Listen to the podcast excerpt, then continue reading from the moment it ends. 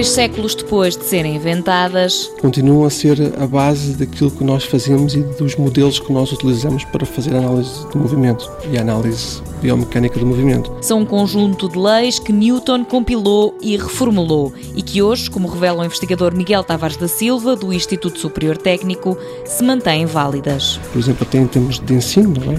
quando nós falamos em mecânica, falamos em dinâmica, falamos nas leis de Newton e, portanto, acho que é uma referência. A lei da atração universal é considerada por muitos a mais importante. É, digamos, a lei que justifica o facto dos corpos se atraírem universalmente e, portanto, com essa lei nós conseguimos perceber a lei da gravidade, conseguimos perceber como é que os planetas, digamos, se movem, através da lei da atração universal. Há ainda outras três leis de Newton. Em que talvez a mais importante seja a segunda lei de Newton, que é a lei da força-aceleração, em que relaciona a força aplicada num corpo com a sua massa e com a aceleração que depois vamos obter.